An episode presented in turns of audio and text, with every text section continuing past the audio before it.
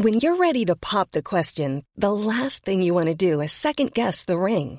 At Bluenile.com, you can design a one-of-a-kind ring with the ease and convenience of shopping online. Choose your diamond and setting. When you find the one, you'll get it delivered right to your door. Go to Bluenile.com and use promo code LISTEN to get $50 off your purchase of $500 or more. That's code LISTEN at Bluenile.com for $50 off your purchase. Bluenile.com code LISTEN. Bonjour à tous et bienvenue sur le Rendez-vous Tech, l'émission qui explore et qui vous résume de manière compréhensible toute l'actualité tech, internet et gadgets.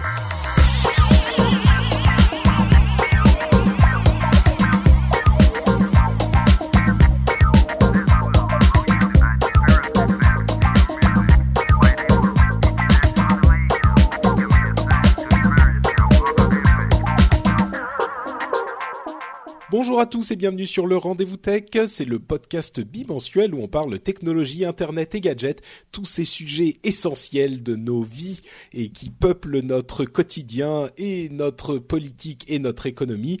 Je suis Patrick Béja et c'est l'épisode numéro 125. Nous sommes en janvier, fin janvier 2014 et pour 2014, euh, puisque nous sommes encore en janvier, je peux encore dire bonne année à tous les auditeurs qui ne, qui ne l'auraient pas encore entendu d'une part, et aussi aux invités qui, qui nous font l'honneur d'être là, puisqu'il s'agit de Guillaume, super expert mondial de la statistique.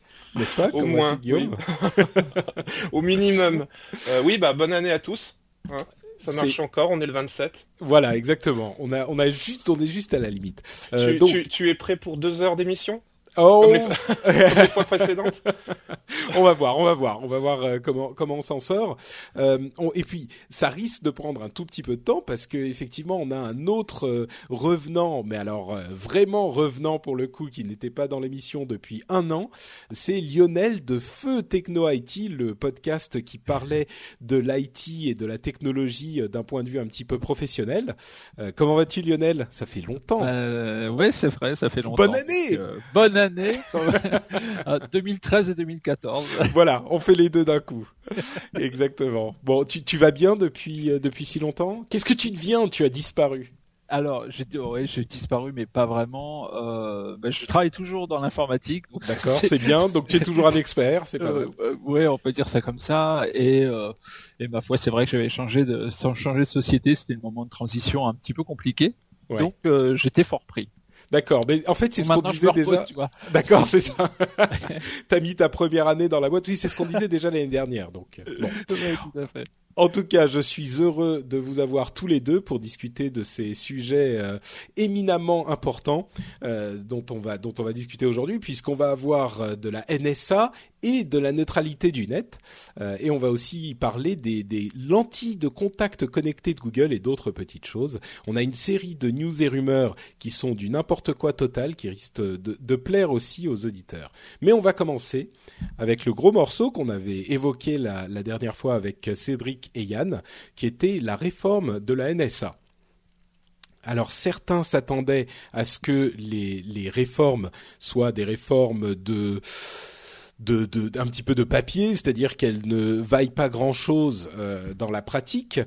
Et certains, d'autres, disent que les réformes qui ont été annoncées sont relativement substantielles. Alors, dans quel cas, dans quel camp allons-nous tomber? On va commencer peut-être en vous expliquant la nature de ces réformes pour que vous puissiez aussi vous faire votre point de vue, vous, vous faire votre avis vous-même. Euh, les, les, les sujets concerne euh, essentiellement la question des écoutes téléphoniques. Alors, les changements, c'est que d'une part, on a euh, les, le, plus gros changement, je dirais, c'est ces euh, records on, commence bien l'émission avec un mot anglais que j'arrive pas à traduire. Ces archives, voilà, de, métadonnées sur euh, les appels téléphoniques, donc euh, les numéros de téléphone qui ont appelé, qui ont été appelés, à quel moment, etc. Ces, ces données qui ne sont pas les appels en eux-mêmes euh, seront conservées chez un contracteur, enfin dans une base de données indépendante. Le, il faut évidemment euh, se rappeler que c'est le président Obama qui a fait ces annonces. Par contre, il n'a pas annoncé chez qui ces bases de données seraient conservées. Donc on ne sait pas si euh, les sociétés de téléphonie mobile ou de téléphonie tout court conserveraient ces données et les, les espions devraient demander l'accès pour euh, pouvoir y avoir accès. Et on ne sait pas si ça serait euh, un, un, un, acteur complètement indépendant, une société privée par exemple, ou une organisation qui stockerait ça. En tout cas, ce qui est sûr, c'est que une fois cette, cette chose mise en place, les archives ne seront plus directement gérées par la NSA, ce qui est plutôt pas mal. Autre réforme, euh, ils ne pourront plus demander ou conserver les données qu'avec deux sceaux. Alors qu'est-ce que c'est que les sauts euh, C'était une personne qui appelle une autre personne qui appelle une autre personne. Jusqu'à maintenant, il pouvait sauter trois fois. Euh, S'il pensait qu'il y avait une activité terroriste, il pouvait aller jusqu'à trois personnes plus loin euh, de la personne qu'il suspectait. Aujourd'hui, on se limite à deux. Encore une chose, euh, les gag orders, ces ordres, ces, instructions de silence qui empêchaient les gens qui avaient reçu des mandats, euh, des, de des, des, perquisitions, ce genre de choses, d'en parler, et en particulier les sociétés, les grandes sociétés de l'informatique, euh, ces gag orders vont être beaucoup moins stricts. Euh, etc., etc. Il va y avoir des règles qui seront les mêmes pour les Américains et pour les non-Américains. Donc ça c'est intéressant aussi. Euh, on, on, certains diront qu'ils espionnaient déjà les Américains, donc on se demande quel effet ça va avoir sur les non-Américains. Mais bon, parce que vous savez que euh, jusqu'à maintenant, les non-Américains n'avaient pas du tout le droit de ne pas être espionnés. Toutes les, les discussions aux États-Unis ne, ne, ne, parlaient que du droit d'espionner ou non les Américains eux-mêmes. Euh, la fin de l'espionnage sur les leaders étrangers, ça c'était un petit peu euh, inévitable. Euh, et enfin, une voix des défenseurs du public, de l'intérêt public, tribunal FISA, le fameux tribunal qui décide si oui ou non ils ont le, les, autorités gouvernementales, les organisations d'espionnage ont le droit d'écouter ou non certains, de d'espionner ou non certaines personnes le bémol là, qui est quand même euh, important, c'est que c'est uniquement dans le cas des technologies nouvelles, euh, dans un cas d'application de technologies nouvelles. C'est-à-dire que ce qui a déjà été décidé ne verra pas euh, l'argumentation d'un défenseur de l'intérêt du public. Les, les, auditeurs se souviendront que il, y a dans l'épisode dernier, je disais que c'était un élément très important d'avoir cet équilibre, d'avoir quelqu'un dans au tribunal qui argumente pour l'intérêt du public. Donc ça a été implémenté, mais pour certains cas précis euh, uniquement. Euh, je vais faire une petite pause et je me retourne vers euh, mes, mes, deux compatriotes. Est-ce que c'est des, des, changements substantiels? Est-ce que c'est des choses qui vous satisfont? Ou est-ce que c'est un petit peu un pétard mouillé, ces, ces réformes, pour vous? Euh, Alors, je me permets de commencer, mais. Vas-y Guillaume, lâche-toi, lâche-toi. globalement, moi, ça me donne une impression de d'hypocrisie, dans la mesure mmh. où s'il ne s'était rien passé, si Edward Snowden n'avait pas euh, révélé toutes ces, tout, tout ce qu'il a révélé, on ne serait pas en train de parler de tout ça. Donc, il y a y a une espèce de volonté de faire amende honorable qui, que je trouve un peu, qui me donne une impression d'hypocrisie euh, dans, dans, sa globalement quoi. J'ai l'impression que les décisions qui sont prises, elles sont prises pour euh, pour calmer, euh, pour qu'on arrête, pour que ça fasse couler moins d'encre, pour que. Mais j'ai pas l'impression qu'il y ait une vraie euh, une vraie volonté de dire ok on est allé trop Une loin. Vraie volonté de réforme, quoi. Voilà, ok, on est allé trop loin mmh. et euh, il faut que sur le plan humain, on, on réfléchisse à ce qu'on à ce qu'on faisait et il faut qu'on qu'on parte dans des directions différentes. J'ai pas l'impression mmh. que c'est ça. J'ai l'impression juste qu'on veut juste juste ouais, calmer, calmer. Le... Ouais. Mmh. Voilà. Et donc, euh, ce qui a été annoncé concrètement me paraît, dans l'absolu, me paraît bon puisque ça serait de lâcher un peu la bride et de, de, de faire des de d'avoir des d'avoir un des pratiques. un petit peu un cadre un petit peu plus cadré je dirais voilà ouais. que les que les pratiques soient mmh. moins euh, euh, enfin il y avait il y avait une dimension même euh, cynique mmh. au départ c'est-à-dire qu'on faisait tout il faisait tout au maximum il faisait de toute façon il savait que personne ne savait rien justement et ouais. là la, la, la situation donc il tirait sur la corde et ouais Bon, moi, voilà, c'est une sensation d'hypocrisie globale, voilà. C'est intéressant ce que tu dis parce que c'est un, une, chose, une réflexion euh, qui m'est venue aussi euh, par rapport à Edward Snowden et, et cette question de l'hypocrisie, c'est que le, le, le, fait, enfin, les attaques dont a été euh, à l'encontre d'Edward Snowden ont été très violentes et les accusations à l'encontre de Snowden ont été très violentes en disant que effectivement il y avait une une une, attitude de, traîtrise, qu'il avait fait quelque chose de dangereux, etc., etc. Et malgré tout, ils en arrivent à faire certains changements. Donc il euh, y, a, un petit peu deux considérations différentes. Bon, je comprends que euh, certains ont dit si Snowden avait des doutes, il aurait dû essayer de, passer par les canaux euh, hiérarchiques traditionnels. C'est ça, personne ne le prend au sérieux, donc c'est pas vraiment ça le problème. Snowden est dans certains cercles considéré comme un traître, et pourtant ils vont faire des changements importants à leur politique suite à ce qu'il a révélé. Donc il y a vraiment une appréciation étrange là. C'est une sorte de schizophrénie. Hein. C'est bizarre. Hein. C'est euh, euh, ce qu'il a fait, c'est mal, mais on va quand même euh, changer les choses dont il a parlé. Ouais. Hmm. Lionel, toi, ça t'inspire quoi ces changements?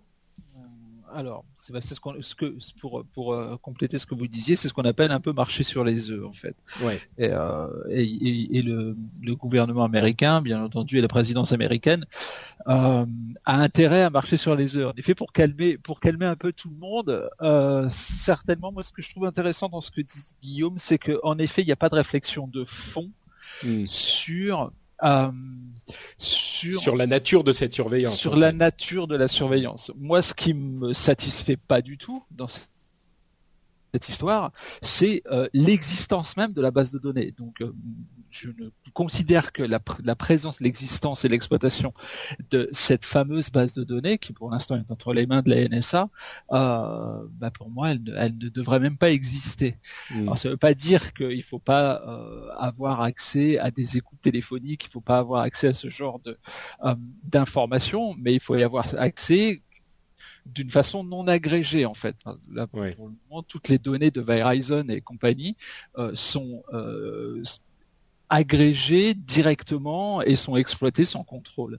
Hmm. Donc euh, ça c'est le premier point. Le deuxième point, quand tu disais, Patrick, que la, la, base de données justement va être externalisée. Alors, si j'ai bien compris les articles euh, que j'ai pu lire et que tu nous as mis euh, gentiment à notre disposition. Vos devoirs de, de, de, programme. Euh, c'est que Obama a demandé à ce qu'on réfléchisse à une façon d'externaliser cette base de données. Donc c'est pas forcément encore vraiment acté mmh. puisqu'il va falloir trouver le moyen pour pouvoir externaliser cette base de données et faire en sorte qu'elle soit contrôlée malgré tout évidemment et sécurisée. Donc, oui, tu as, euh, hein tout à fait raison. Ouais. Il, a, il, a, vraiment expliqué les choses, enfin, il a vraiment énoncé des principes euh, sans en détailler l'implémentation, ce qui est bon. Euh, on, on, peut espérer en tout cas que je crois qu'il s'était donné une, une limite de, du mois de mars ou début avril. Euh, bon, on peut espérer qu'ils trouveront un moyen de l'implémenter, mais c'est vrai qu'il n'y a rien de précis dans, dans cette voilà, directive. On, verra, on, on va voir. et, et en effet, moi je pense sur le fond, euh, le fond du fond, je pense que les Américains et puis euh, tous les alliés euh, des Américains, notamment évidemment la Grande-Bretagne, mais je pense aussi à l'Allemagne, devraient penser et réfléchir à quelles ont été les conséquences du Patriot Act et revenir un petit peu sur la philosophie de base et en effet de freiner et de se dire on est allé certainement trop loin, en tout cas pas dans la bonne direction euh, et revenir sur des fondamentaux un petit peu plus humains. Ouais. C'est intéressant, oui, c'est sûr que ce que vous dites tous les deux est très vrai. Il n'y a pas eu de repensage. c'est, j'invente des mots. Euh, ils n'ont pas repensé leur, euh, l'activité et la philosophie de, de l'espionnage qui est euh, venue du Patriot Act euh, de, de, totalement. Ils l'ont, ils ont vraiment changé des petites conséquences. c'est, presque traiter les symptômes sans traiter la cause, on va dire. Mm on, peut voir ça comme ça, je le comprends. La, chose, moi, qui m'a véritablement, pour le coup, sur ce, cette, euh, ce sujet des, des euh, archives des données téléphoniques, je pense que oui, on ne traite que les symptômes, mais il y a quand même des traitements substantiels. Il y a quand même des changements. Le fait, par exemple, d'avoir les archives externalisées, je pense que c'est une bonne chose. Euh, le fait de d'adoucir la question du gag order, donc de permettre aux gens de parler un petit peu plus de ce qui se passe, c'est une bonne chose. Mais moi, ce qui m'a véritablement choqué et, et, et horriblement choqué, parce que très peu de gens en ont parlé, c'est le fait que on a parlé, on a évoqué la question des, archives euh, des données téléphoniques, mais personne, personne n'a parlé de la surveillance du net. Et personne n'a parlé de Prism, qui est donc cet outil dont se sert la NSA pour espionner euh, l'ensemble des, des, communications sur le net. Euh, vous savez, c'est par là que le scandale est arrivé finalement. Absolument, Il y avait des gens qui disaient, euh, les premiers articles prétendaient que euh, ils pouvaient consulter en direct les bases de données de Facebook, de Google, d'Apple, etc. On s'est aperçu par la suite que c'était pas tout à fait ça, mais il y a quand même toute une, une énorme partie de ce scandale qui est la NSA surveille Internet. Et ça, personne n'en a parlé. Et c'est vraiment quelque chose de, pour moi, de choquant, euh, de, vraiment choquant. Euh, et, c'est ça qui aurait dû être, à mon sens, euh, là où le, les, organismes de presse auraient dû appuyer. C'est là qu'ils auraient dû pointer du doigt. Bah personnellement, c'est ce qui me fait penser que ce qu'ils ont fait, ce que la NSA a fait, c'est plus un exercice de communication euh, qu'une vraie démarche. Euh, Alors attention, c'est le président, hein, c'est pas la NSA qui l'a fait. C'est ah oui, oui, oui donc Obama. euh, oui. ouais, et malgré tout, je pense que c'est plus plus pour calmer les esprits encore une fois Mm. que pour réellement parce que qui ira vérifier que c'est effectivement le cas? Je veux dire par là que de toute façon, on est dans un système où personne peut vérifier ce que fait réellement la NSA. Mm. C'est marrant ce que ce que tu dis parce que ça fait aussi référence à euh, un des une des news qui est sortie il y a une dizaine de jours, c'est que le Congrès euh, qui les, représentants du Congrès américain qui sont censés surveiller la NSA et comprendre ce que fait la NSA n'arrivent tellement pas à obtenir de réponse de la NSA qu'ils ont été obligés de demander à Bruce Schneier, euh, Schneier qui est un, expert en sécurité aux États-Unis, un expert reconnu. Donc ils ont été obligés de lui demander à lui ce que fait la NSA. Mais lui n'a aucun rapport avec la NSA, hein, donc euh, c'est là pour le coup on revient à des situations où, on marche un petit peu sur la tête et, ça me ça me fait euh, pencher plutôt du côté euh, des, conspirationnistes qui disent bon bah ils sont gentils avec leurs réformes annoncées, mais en réalité ça ne il n'y a pas beaucoup de fond, comme tu le dis très bien Guillaume derrière tout ça quoi. Enfin, c'est oui. invraisemblable, invraisemblable que le Congrès doive demander à, un contre, à, à, à quelqu'un qui est externe ce que fait ouais. la NSA parce que la NSA lui dit pas. C'est, enfin, c'est. Il, y a de, il y a une espèce de pouvoir suprême, un truc ina, ina, inaccessible. Oui, je sais, on peut pas vraiment dire de mots. On n'a pas. Moi, j'aime bien fonctionner par analogie, et je veux mm. dire qu'en en, en Europe, on, on, trouve très difficilement euh, la moindre analogie de, de, ce à quoi ça pourrait correspondre. Euh, la NSA, mmh. c'est quelque chose, c'est une entité qui est quand même très particulière. Alors Prism, on pourrait trouver quand même des analogies, mais sur euh, parce que on pourrait parler des, des renseignements des services des secrets généraux, tu veux dire enfin, voilà. oui, on pourrait parler de ce genre de choses. C'est encore complètement différent. C'est pas Hmm. C'est pas la même chose. On n'a pas, on n'a pas d'équivalent. Donc c'est vrai que quand on voit euh, une entité comme la NSA qui a les pleins pouvoirs et qui en plus euh, a le, a le pouvoir de ne rien dire. Oui. C'est sûr que, mais à vrai dire, c'est ce que je disais un petit peu sur l'épisode précédent, c'est que ce qui est important, c'est qu'il y ait un équilibre des pouvoirs. Il faut que, par exemple, le Congrès américain puisse savoir ce que fait la NSA pour décider si c'est bien ou pas c'est ça qui aurait été important. C'est ça qu'on aurait dû avoir. Euh, c'est pas ce que peut faire la NSA. Enfin, il y a peut-être des cas, par exemple, où ils auraient besoin de sauter trois, quatre fois euh, des personnes qui ont parlé à d'autres personnes pour obtenir les, informations dont ils ont besoin. C'est pas ces, aspects techniques qui, pour moi, sont importants. Ce qui est important, c'est qu'il y ait quelqu'un qui soit là dans l'organe euh, judiciaire qui prend la décision pour défendre l'intérêt du public. C'est que euh, l'important, c'est que le Congrès ou l'organisation ou le comité qui est censé surveiller la NSA sache ce qu'ils font pour pouvoir décider s'ils ont droit de continuer à le faire ou pas. Et tout ça, effectivement, qui sont des questions de fond, n'ont pas été euh, pas été mises en place ou on n'en a pas parlé du tout. D'autant plus que tout cela fait appel quand même à des technologies extrêmement compliquées. Euh, donc ça fait, euh, je suis pas certain que les membres du Congrès tous euh, peuvent sont à même de comprendre euh, euh, tous les ressorts techniques qui, qui, qui découlent de la surveillance des communications, que ce soit téléphonique ou sur le net. Donc tout ça est techniquement très complexe, donc ça permet évidemment de jouer sur cette complexité-là. Et puis, euh, par ailleurs, pour répondre à, à cette espèce de, de, choses incroyables qui en effet qui, qui, qui interdit au Congrès américain de connaître euh, les us et coutumes de la NSA et d'interroger un, spécialiste qui n'est que simple journaliste pour avoir des réponses à, leur, à leurs questions. On est, on est, enfin franchement, on est, on est vraiment dans un livre de Kafka, quoi. euh, c'est mais, mais, complètement. On est face à une espèce d'entité euh, informe, euh, sans sans nom, sans visage, euh, comme disait notre cher François Hollande concernant le monde de la finance. Mais c'est pareil, quoi. C'est on, on, est devant quelque chose de complètement de pas maîtrisable qui s'auto-alimente on a l'impression qui grossit qui euh, qui grossit de lui-même et puis et puis qui s'autogère et, et sans vraiment responsabilité réellement désigné. Quoi. Moi, je trouve ça totalement effrayant pour ma part. C'est marrant, l'image que tu donnes est celle que les, beaucoup d'Américains ont du gouvernement quand ils disent euh, le gouvernement, enfin l'administration, au bout d'un certain temps, n'a de raison d'être que sa propre existence. Et c'est pour ça qu'ils sont tellement euh, euh réticents envers le gouvernement, ils ont très très peur de ce genre de choses. Bon, visiblement, euh, ça, ça s'applique souvent euh, au, quand on parle de socialisme et de social-démocratie aux, Améri aux États-Unis. Euh, et, et, là, en l'occurrence, euh, je pense que certains d'entre eux auraient peut-être mieux, enfin, feraient bien de d'appliquer ce genre de principe à la NSA directement.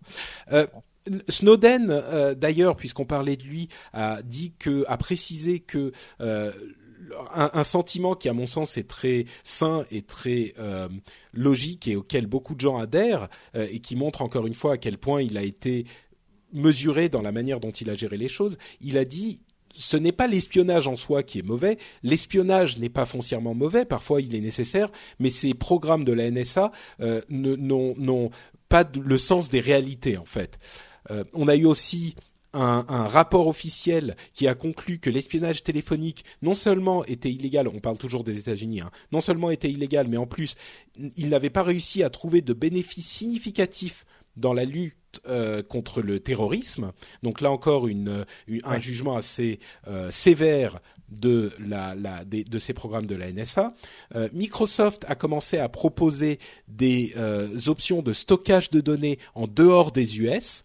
Donc euh, là encore des, des, effets assez importants sur euh, le monde de l'informatique et l'industrie de l'informatique. Euh, à noter que certains précisent que l'important n'est pas l'endroit où sont stockées les données, mais euh, l'endroit où sont localisés les administrateurs de ces données. C'est-à-dire que même si les données sont stockées, par exemple, euh, on va dire en, France ou en Europe, euh, si les agences américaines demandent à Microsoft, qui est une société américaine, de leur donner des informations, a priori, ils devraient pouvoir y avoir accès.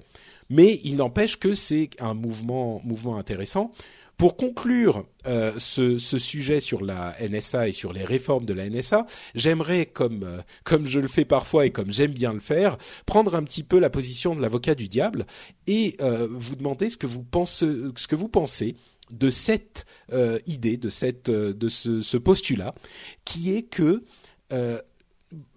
Obama a accès à des informations de la NSA qui lui prouve, qui lui montre que les informations dont la NSA a disposé ont, permis euh, d'arrêter ou d'empêcher de, plusieurs attaques terroristes, disons deux, trois ces dix dernières années, que, euh, comme on le sait, hein, le, les succès dans ce genre de domaine doivent rester passés sous silence qu'ils ne peuvent pas en parler et qu'on entend, on n'entend que les, problèmes. Et donc, Obama, euh, ayant euh, accès à ces données et ayant des euh, preuves que, ayant constaté que ces programmes sont efficaces, et ont permis d'arrêter des attaques terroristes qui auraient pu être graves, peut-être aux États-Unis, peut-être ailleurs en Europe, euh, se dit et est en fait en train de euh, baisser la tête et de subir euh, l'ire de, du monde et de se dire bah, je sais que ça me rend très impopulaire et que ces programmes sont impopulaires,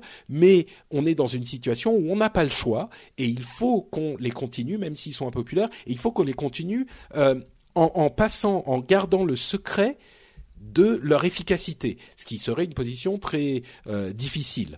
Alors, je, présente l'idée comme comme ça. C'est une idée parfaitement raisonnable. Hein. Je veux pas que les gens se disent c'est ah c'est n'importe quoi, c'est c'est de la fabulation.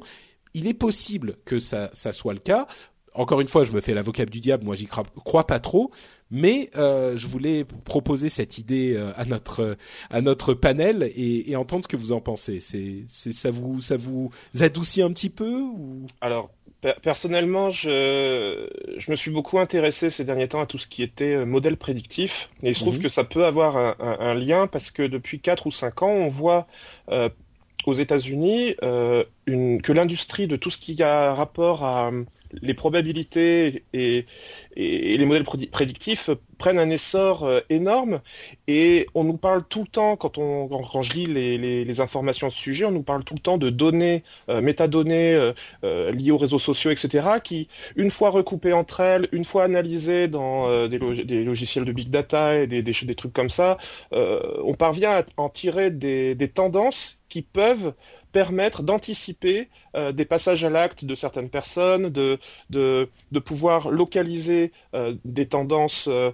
euh, enfin de pouvoir géolocaliser certaines tendances de, de la vie américaine de tous les jours. Bon, t'es, t'es en, train d'apporter de, de l'eau à mon moulin de, Voilà, je- d'avocat je- du diable, du, fait, du Moi, coup. moi, je suis partagé, mais malgré tout, je, mais je, je pense que quand on collecte autant de données, c'est évident que si on les analyse correctement, on peut en tirer des choses que personne d'autre ne sait.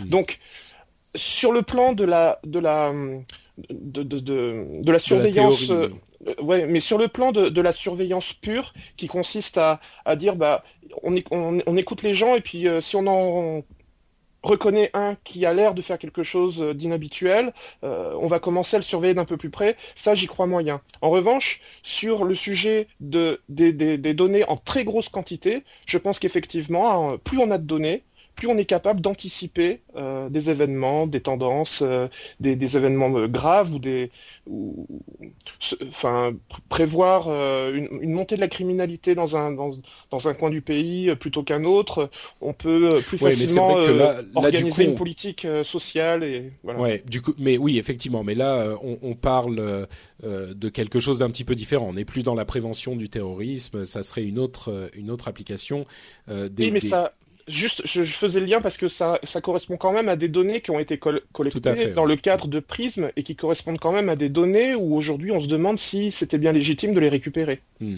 tout à fait.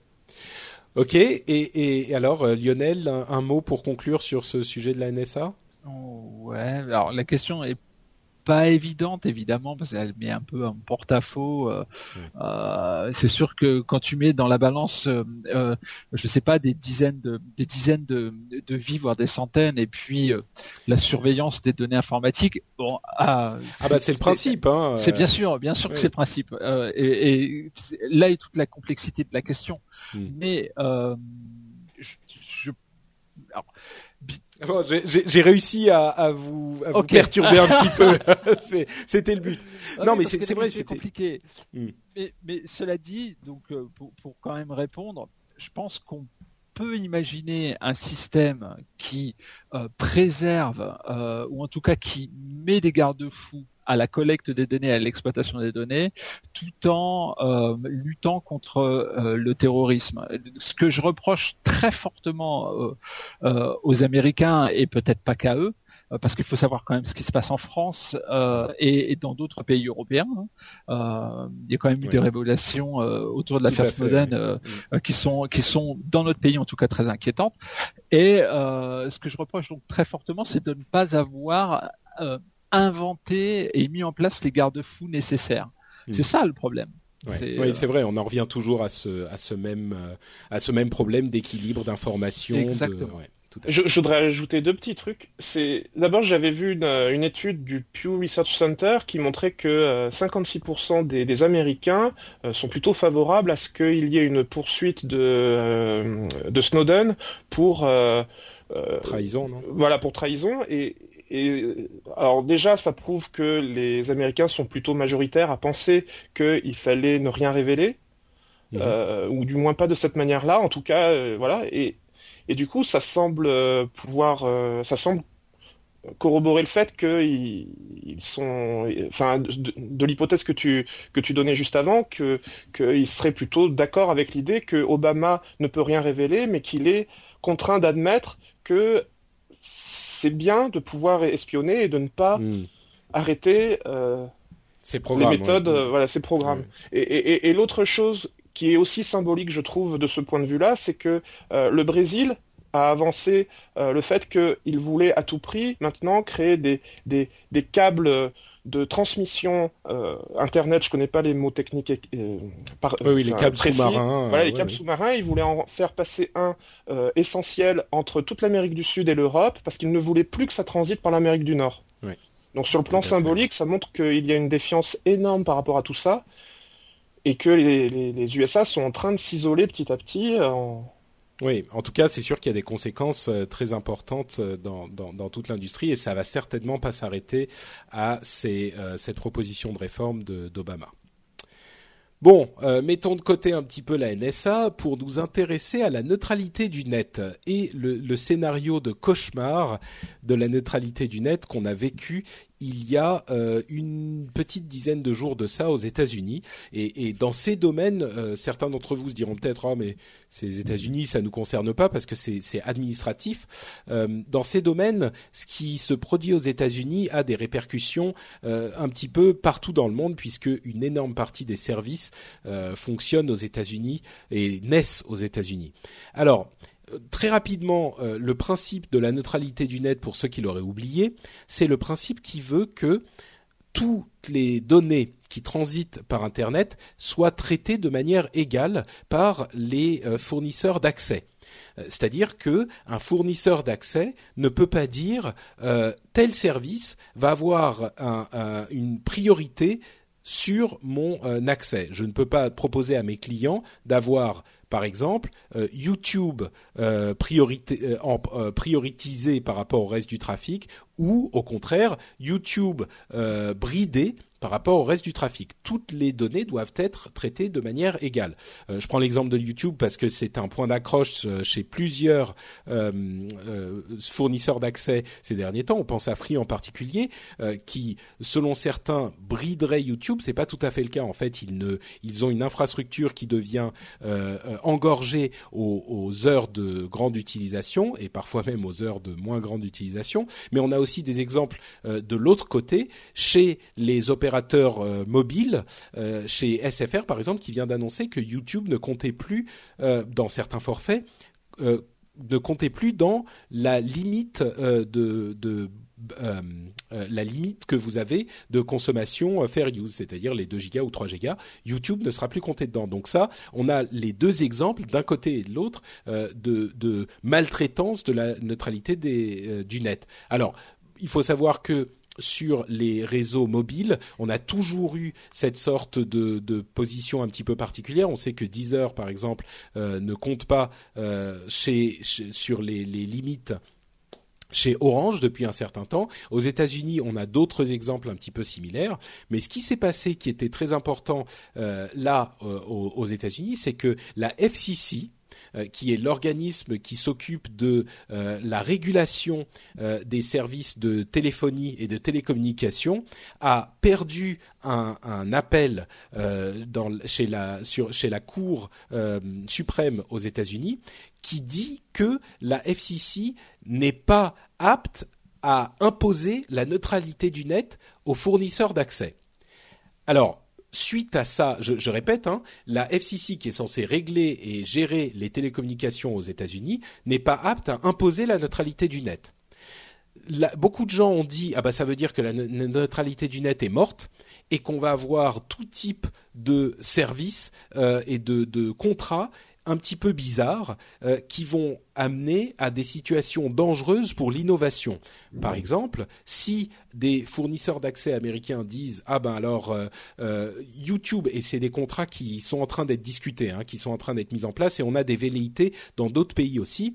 un fournisseur d'accès dira à YouTube, à Google, bon, vous, vous nous envoyez énormément de trafic, donc on va vous demander de payer pour ce trafic et on assurera que le trafic sera bien acheminé jusqu'aux utilisateurs. Évidemment, YouTube en théorie c'est Google, donc ils pourraient payer et euh, ils pourraient s'assurer que leur service, vous n'avez pas de ralentissement, vous pouvez regarder en HD, etc. Ils pourraient ensuite aller voir euh, Netflix ou d'autres fournisseurs d'accès, euh, ou pardon, d'autres fournisseurs de services, et ça leur permettrait à ces fournisseurs d'accès de d'engranger un petit peu plus d'argent, voire beaucoup plus d'argent. Le problème intervient quand une autre société innovante crée un compétiteur qui nécessite beaucoup de bandes passantes. Imaginons que quelqu'un d'autre crée un euh, concurrent à YouTube. Eh ben, évidemment, ils vont se lancer. Ils ne vont pas avoir suffisamment d'argent pour euh, payer les fournisseurs de services, les fournisseurs d'accès et ça va les empêcher de se développer. Peut-être que ça pourrait tuer dans l'œuf des euh, solutions innovantes différentes euh, qui ne pourraient pas se permettre de payer pour que entre guillemets les données soient acheminées à bon port. Donc ce genre de, de, service, ce genre de contrat entre les fournisseurs euh, d'accès et les fournisseurs de services sont maintenant possibles parce que la, la, FCC qui est censée régler tout ça n'a pas le droit de d'imposer la neutralité du net. Pour comprendre un petit peu ce qui s'est passé, c'était une situation assez euh, euh, malheureuse et, qu'on aurait pu voir venir parce que la FCC avait classifié les fournisseurs d'accès comme des, en anglais, hein, ça s'appelle des utilities ou des information services, des services d'information, et non pas comme des common carriers ou des telecommunication services, c'est-à-dire euh, des, services d'infrastructure au même titre que euh, les services de téléphone. C'est-à-dire que en fonction de la manière dont ils les auraient classés, soit c'est des services publics et à ce moment ils ont le droit de leur imposer certaines choses, soit c'est des services d'information et à ce moment ils n'ont pas le droit de leur imposer ces choses-là. Et en 2002, ils ont dû prendre une décision qui était de les classer dans l'une ou l'autre de ces classes. Et ils ont choisi la mauvaise. Pourquoi? Parce qu'ils avaient à l'époque déjà un combat difficile à, à mener contre les euh, fournisseurs d'accès et ils n'ont pas voulu mener ce combat parce que à cette époque-là, ça n'avait pas la même importance. Donc, il serait possible pour la FCC, de reclassifier les fournisseurs d'accès en tant que euh, services d'infrastructure, on va dire, qui sont là pour le bien commun de la société, euh, mais ça demanderait une volonté politique énorme et on n'est pas sûr qu'elle qu'elle soit là, surtout avec les lobbies importants que sont ces fournisseurs d'accès. Donc pour nous, il semblerait évident que c'est une infrastructure qu'il est nécessaire de classifier comme quelque chose qu'on peut réguler. Mais euh, malheureusement, à cause d'une décision que cette FCC, que cet organisme de régulation a pris en 2002, eh bien, euh, ils ne peuvent pas euh, réguler les choses comme ils le voudraient. Euh, encore une fois, j'interromps mon long monologue pour vous demander euh, ce que vous pensez de cette décision. Est-ce que vous pensez, comme certains, que c'est la fin du monde? Est-ce que vous pensez que c'est euh, peut-être on exagère un petit peu la, les, conséquences de, ce, de cette décision? Je vous laisse la parole. je, veux bien que tu y ailles pour, pour cette fois. Alors, j'y vais. je suis partagé en fait. Donc euh, ça va peut-être euh, surprendre ah, Patrick. Oui, oui, oui, je suis très surpris. Vas-y, explique. J'aurais pensé que tu aurais été un, combattant croisé de la neutralité du net. Ah, sur le principe, sur le principe, oui. En même temps, euh, regardons. Je vais déjà, je vais avant toi, je vais me faire l'avocat du diable, tu vois. Vas-y, vas-y, lance-toi. Euh, regardons, tentons de quelques quelques éléments euh, chiffrés. Quand tu regardes le trafic engendré par euh, des services comme YouTube ou peut-être dans une moindre mesure Netflix, là c'est plus aux États-Unis, aux heures de pointe, le trafic en fait est monopolisé par euh, des communications et des et, et, le réseau YouTube ou ce genre ou ce genre de service style Netflix. C'est vraiment vraiment euh, flagrant quoi. En quelques années en plus, ça ne cesse ça ne cesse d'augmenter. Je crois que c'était 50%, 30% euh, du trafic total aux heures de pointe il y a quelques années. Maintenant, c'est 50%. donc, c'est vraiment énorme. Donc, que les fournisseurs d'accès euh, euh, et leur mot à dire là-dedans, ça me semble pas totalement illégitime, tu vois. Euh, hmm. Maintenant, et en plus, en plus, ces infrastructures étant monopolisées par des services comme YouTube et Netflix, ben, les plus petits acteurs là-dedans, c'est peut-être un petit peu plus compliqué pour eux de sortir la tête de l'eau. Enfin bon, donc je, je, suis embêté parce que ce que j'aimerais pas, en revanche, euh, j'aimerais vraiment pas, c'est que, et comme ça se fait actuellement en effet sur la téléphonie, et notamment tu as cité Orange avec 10 heures, alors que, alors que Orange d'ailleurs offrait un abonnement 10 heures euh, il y a quelques années, euh, si on achetait, si on s'abonnait chez eux. ce que j'aimerais pas, c'est que on, fabrique une espèce d'abonnement à la carte avec des options en veux-tu en voilà. C'est-à-dire si je veux YouTube, je paye ça. Si je veux, si je veux euh, service de de téléchargement X ou Y, je, dois payer ça. Et, c'est la euh, grande terreur, oui, de, de, la, de la mort de la neutralité du net. Mais, mais les arrangements dont je parlais juste avant sont encore plus vicieux parce que ils vont euh, dans le dos des, des, utilisateurs et des abonnés et vont faire payer directement à YouTube euh, le, le, le, supplément pour que leurs données arrivent, arrivent à leur, arrivent aux abonnés. C'est c'est ça. c'est l'illusion de la gratuité, quoi, en fait. Mm. Euh, et, en effet, il y a le problème du coût à l'entrée pour les nouveaux arrivants éventuels avec des services innovants qui pourraient, comme tu le disais, euh, être tués dans l'œuf parce que euh, bah, ce coût à l'entrée, comme on dit, est beaucoup trop important pour une société qui, qui démarrerait et c'est euh, sur c'est de cette manière, ce, qu'il faut rappeler, c'est que c'est sur cette égalité des données qu'a été construit l'internet tel qu'on connaît aujourd'hui. On est on est, d'accord, on est entièrement d'accord. Bon, t'as vu qu'autour de ma longue tergiversation, euh, Efra, je t'ai pas vraiment donné mon avis au final. oui, oui, j'ai bien j'ai bien réalisé. Oui, c'était bien joué. T'as dansé autour du truc. Moi, j'aurais j'aurais quelques quelques petits trucs à ajouter ensuite dans le camp de l'avocat du diable, encore une fois. Mais avant, on va on va laisser Guillaume s'exprimer aussi. Alors c'est très difficile, je trouve, déjà de parvenir à faire comprendre euh, ce qu'est la, neutralité du net à des, consommateurs. Parce que lorsque on leur annonce qu'ils vont profiter de quelque chose gratuitement, et que le reste n'est pas payant, mais qu'il y a un service en particulier qui lui sera euh, euh, enfin, je pense à YouTube, à SFR avec avec YouTube. Mm. Euh, on en a parlé cette semaine.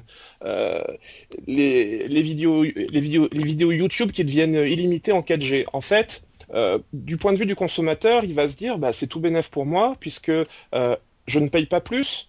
Mais en revanche, j'ai un bonus, c'est que je peux consommer du YouTube. voilà, bien sûr, oui, c'est une bonne chose pour le. ça, paraît être une bonne chose pour le consommateur. Voilà, et en plus, c'est faire communique là-dessus en disant qu'il s'agit d'un extra pour les clients. Alors qu'en réalité, euh, ça favorise un acteur au détriment de tous les autres. Et euh, en particulier, euh, c'est mauvais pour Dailymotion, qui est un concurrent direct, mm. et en plus Dailymotion, qui appartient au concurrent Orange. Donc on voit tout de suite qu'il y a derrière ça une, toute une stratégie derrière. et du coup, on est obligé de se dire que dans l'absolu, c'est mauvais, puisque de toute façon, c'est bien beau de dire qu'on privilégie un partenaire, mais en réalité, on est en train d'en enfin d'enlever euh, oui, d'en défavoriser un autre voilà d'enlever de l'efficacité pour pour pour l'autre mm. donc quand on veut faire passer ce message là aux consommateurs c'est extrêmement compliqué et du coup bah bah ils ont un boulevard devant eux parce que les gens qui sont plutôt en train de de réfléchir un petit peu plus longuement, bah, n'arrivent pas à se faire entendre. Et puis euh, les opérateurs, eux, ont, le beau rôle en, annonçant qu'ils font euh, du, gratuit sur, sur certaines choses. Sauf que effectivement, c'est ce que disait euh, Lionel, c'est passer passer un temps, quand, quand, tout ce marketing euh, sera usé, usé et encore usé, dans, je sais pas, dans cinq ans, peut-être qu'on va commencer à inverser le processus et à nous dire, bah maintenant, si vous voulez avoir accès à tel truc, bah faudra rajouter tant, euh, tel autre service faudra rajouter, rajouter tant et ainsi de suite. C'est-à-dire qu'on aura ouvert la porte parce qu'on aura eu l'impression au départ que c'était bon pour le consommateur, et puis ça va se retourner contre le consommateur parce que d'un seul coup, on va au lieu de lui proposer des choses gratuites, on va lui proposer des trucs payants en plus. Hmm. Mais c'est exactement pour ça, à mon sens, qu'il est important qu'il y ait une, euh, une entité qui puisse légiférer, peut-être pas légiférer, mais en tout cas réguler euh, ce type d'infrastructure de la même manière que on a euh, des autorités qui gèrent. D'ailleurs, la FCC aux États-Unis gère l'infrastructure le, téléphonique. Hein, c'est vraiment la raison pour laquelle ils n'ont pas eu le droit d'imposer cette neutralité du net était évidente et c'était parce qu'ils ont mal classifié les fournisseurs d'accès il y a 12 euh, ans. C'est, c'est, enfin, la chose est complètement claire. Bon, maintenant, euh, évidemment, je suis complètement d'accord avec vous. Pour moi, la neutralité du net est quelque chose d'incroyablement important. Euh, on parlait de YouTube euh, et le fait que YouTube puisse payer un tel ou un tel pour acheminer ses données jusqu'au jusqu'à l'utilisateur final. Il faut savoir que YouTube et tous les autres payent déjà leur bande passante. Euh, tu disais, euh, tu disais Lionel qu'ils représentent une énorme partie du trafic sur Internet, mais ils payent eux pour la bande passante pour envoyer les données. Donc ils payent déjà la bande passante de la même manière que nous, on paye notre bande passante aussi. Donc à mon sens, euh, le, le, le, mouvement des, euh, des, des fournisseurs d'accès qui veulent faire payer en plus d'une part les utilisateurs et d'autre part les fournisseurs, euh, c'est un moyen d'avoir euh, un petit peu plus d'argent des deux côtés. Et accessoirement, ils sont tous bénéficiaires. Hein. Il n'y en a pas un seul qui perd de l'argent encore. Donc c'est quelque chose de vraiment vraiment dangereux. Ce, dont on parle. D'autant plus encore, avant de rentrer encore une fois dans mon costume de l'avocat du diable, d'autant plus encore que la quantité de données euh, qu'on peut transmettre, la quantité de bandes passantes disponibles ne cesse d'augmenter. Toujours, ne cesse d'augmenter et elle augmente plus vite que la consommation. Ce qui veut dire que cette idée de euh, la, la, bande passante limitée pour les vidéos qui prennent de plus en plus de, de, de données, de plus en plus de place, c'est c'est même pas une illusion, c'est un mensonge. C'est-à-dire que ça n'est pas vrai. On construit de plus en plus de câbles, on construit de plus en plus d'infrastructures et ça grossit plus vite que la vidéo. La raison pour laquelle on n'en a peut-être pas assez dans certains cas, c'est que pendant les dix dernières années, les fournisseurs d'accès qui ont fait énormément d'argent avec euh, la démocratisation du net, au lieu de réinvestir dans l'infrastructure euh, et dans les câbles, ils ont euh, dégagé des bénéfices, qui est très bien évidemment pour le, les, actionnaires, mais qui, est une vision à très court terme. Donc je, ne, n'émets pas de jugement, contrairement à certains qui pourraient en voir un, méfait du capitalisme je n'émets pas de jugement là-dessus, même si la, chose semble assez claire, mais même sans émettre de jugement, il est évident qu'aujourd'hui, la raison pour laquelle on n'a plus euh, ou certains disent qu'on n'a pas assez de bande passante, c'est parce qu'il n'y a pas eu les investissements suffisants. Donc euh, bon, c'est à mon sens une chose assez claire euh, sur les causes et les raisons de ces problèmes. Maintenant, pour en, revenir à cette histoire de la FCC, certains disent c'est pas un problème parce que ils peuvent toujours agir quand quelque chose de clairement illégal ou de clairement défavorable au consommateur est mis en place. C'est-à-dire que si ces contrats Mom deserves the best, and there's no better place to shop for Mother's Day than Whole Foods Market. They're your destination for unbeatable savings, from premium gifts to show-stopping flowers and irresistible desserts. Start by saving 33% with Prime on all body care and candles. Then get a 15-stem bunch of tulips for just $9.99 each with Prime. Round out Mom's menu with festive rosé, irresistible berry chantilly cake, and more special treats. Come celebrate Mother's Day at Whole Foods Market. I'm Sandra, and I'm just the professional your small business was looking for. But you didn't hire me because you didn't use LinkedIn jobs. LinkedIn has professionals you can't find anywhere else, including those who aren't actively looking for a new job but might be open to the perfect role, like me. In a given month, over 70% of LinkedIn users don't visit other leading job sites. So if you're not looking on LinkedIn, you'll miss out on great candidates like Sandra. Start hiring professionals like a professional. Post your free job on linkedin.com/people slash people today. euh, entre les fournisseurs d'accès YouTube par exemple euh, sont mis en place et YouTube paye pour avoir un accès privilégié, eh bien là la FCC peut tout à fait aller intervenir et dire euh, non ça ça ne va pas donc vous arrêtez tout de suite ça suffit elle siffle les enfants dans la cour et elle les remet là où ils devraient être donc peut-être que c'est un moyen de tempérer un petit peu euh, la, les, les, cris euh, alarmistes qu'on a entendus ces derniers temps. Oui, c'est un problème pour la neutralité du net, mais non, ça ne veut pas dire que la neutralité du net est morte. La FCC et d'autres organismes dans le monde ont toujours l'autorité pour euh, sauvegarder euh, le, le, consommateur euh, et ils y, ils y feront peut-être appel. On peut aussi imaginer qu'à terme, euh, la FCC va essayer de reclassifier les fournisseurs d'accès comme fournisseurs d'infrastructures, euh, comme ils auraient dû le faire en 2002. Ça, ça sera compliqué et on risque d'en reparler euh, parce que ça provoquera un, un combat assez épique euh, dans le, le, gouvernement américain, on l'imagine. Et ça, ça, paraît très fragile quand même. On dirait des digues qui s'apprêtent à sauter. Et là, on a peut-être gagné 2-3 ans, mais j'ai la sensation que ça finira par, par sauter. Euh, je veux dire, la neutralité ouais, du, du web finira par sauter. C'est une, une espèce de c'est une de fatalité. Euh, derrière, sur le plan marketing et, le commerce, ça pousse tellement qu'à un moment donné, ça ne va pas pouvoir tenir. Bah écoutez, moi ce que je la seule chose que je peux vous recommander, d'une part, je suis pas certain parce que le net trouve toujours des moyens de réajuster les choses. Hein, c'est c'est un petit peu l'enseignement qu'on a eu ces 15 dernières années. Et d'autre part, l'autre chose que je dirais, c'est que si vous êtes vraiment euh, attaché à ce principe qui a fait que l'internet d'aujourd'hui a pu se construire, eh bien, je vous recommande d'aller chez chez un fournisseur d'accès qui est attaché à ces concepts.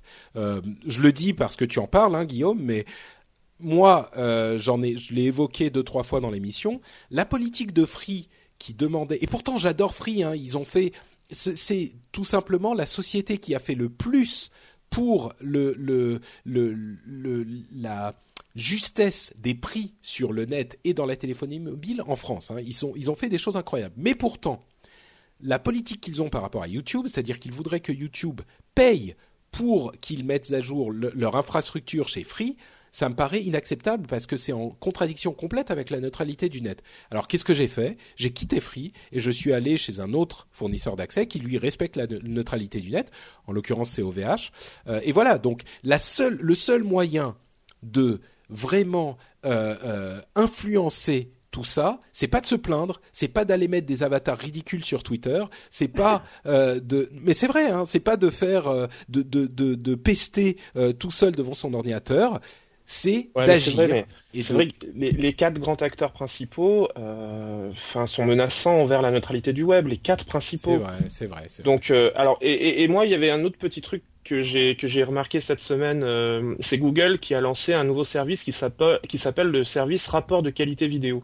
Mm -hmm. Et ce service, il n'est pas encore ouvert en France, mais euh, je crois qu'il fonctionne dans d'autres pays européens, mais il va bientôt ouvrir en France. C'est un service qui explique euh, clairement comment fonctionne euh, l'acheminement d'une vidéo YouTube euh, dans le réseau Internet mondial et il se propose de faire un, un, un, diagnostic de la vitesse à laquelle on reçoit euh, la, la, vidéo YouTube, euh, de manière à, à, se rendre compte si c'est euh, un problème de, un problème technique dans l'immeuble, si c'est plutôt un problème d'opérateur, si c'est un problème plutôt de, de, de, de, serveur dans le pays, etc. Et voilà. Et, et donc ils oui, c'est clairement leur arme anti anti free quoi pour la, Tout pour à la fait, France. Mais ils, ouais. ils essayent d'être à la fois pédagogiques, ils sont didactiques parce qu'ils expliquent bien comment ça fonctionne et qui paye quoi.